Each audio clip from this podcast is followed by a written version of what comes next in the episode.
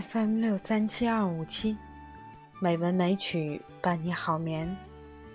亲爱的朋友，晚上好，我是冰莹。今天是二零一七年十二月二十三日，欢迎您收听《美文美曲》第一千一百六十期节目。那曾是一个火红的年代，却是今天。被绝大多数人厌恶的年代，在一段错误的历史里，慷慨激昂，青春飞扬。回首往昔，会是怎样一种复杂的心情呢？朋友们，今天冰莹带你们走进上世纪七十年代到八十年代充满理想和激情的军队文工团。去感受那个年代纯粹的人吧。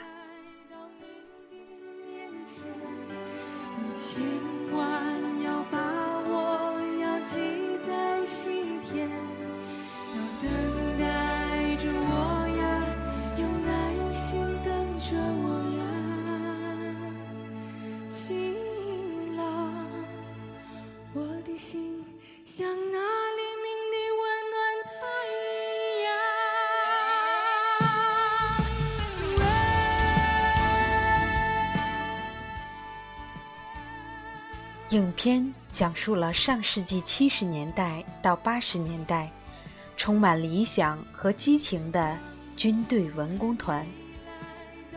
一群正值芳华的青春少年，经历着成长中的爱情萌发与充斥变数的人生命运。乐于助人、质朴善良的刘峰，和从农村来。屡遭文工团女兵歧视与排斥的何小平，意外离开了浪漫安逸的文工团，卷入了残酷的战争，在战场上继续绽放着血染的芳华。他们感受着集体生活的痛与暖，故人的分别与重逢，还有时代变革之下。每个人的渺小、脆弱和无力招架，而昔日的文工团战友萧穗子、林丁丁、郝淑文、陈灿等人，在大时代的背景之下，每个人的命运大相径庭，拥有着出人意料的人生归宿。影片给我印象最深的一点是色彩的运用。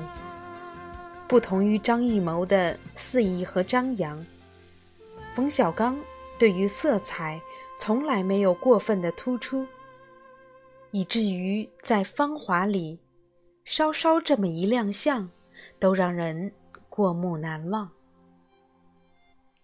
全片的底色是绿色。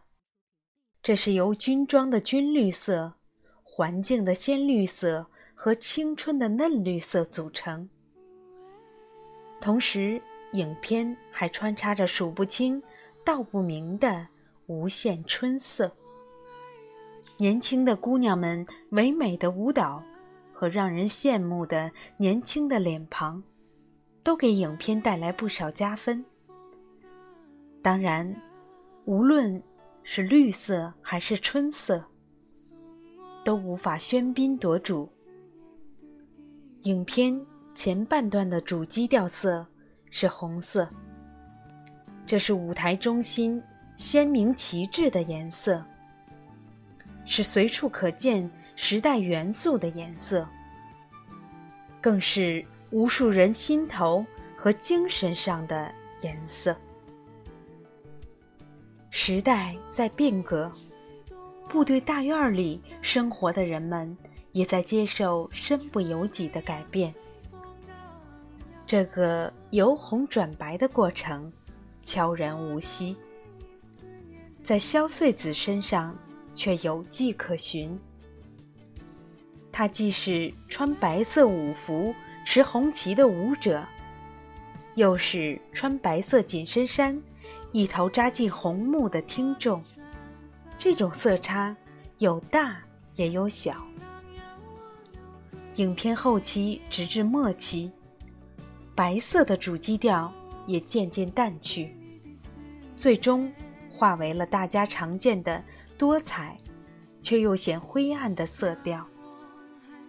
记忆是有颜色的，但免不了从鲜艳到平淡，再从追思到现实。芳华中最令人感慨万千的真实，要数刘峰与何小平截然不同的人生，最后有殊途同归的命运。人称“活雷锋”的刘峰，助人为乐，大公无私，完美的不食人间烟火。当他终于袒露出对林丁丁的爱慕这一份最大的私心时，他才终于变得更加有血有肉。这份记忆就好比那些旧相片，曾经鲜艳夺目。绚丽多彩。随着时间的推移，它最终还是渐渐褪色、泛黄了。但无论如何，相片上的轮廓和一张张面孔，永远不会随着颜色褪去。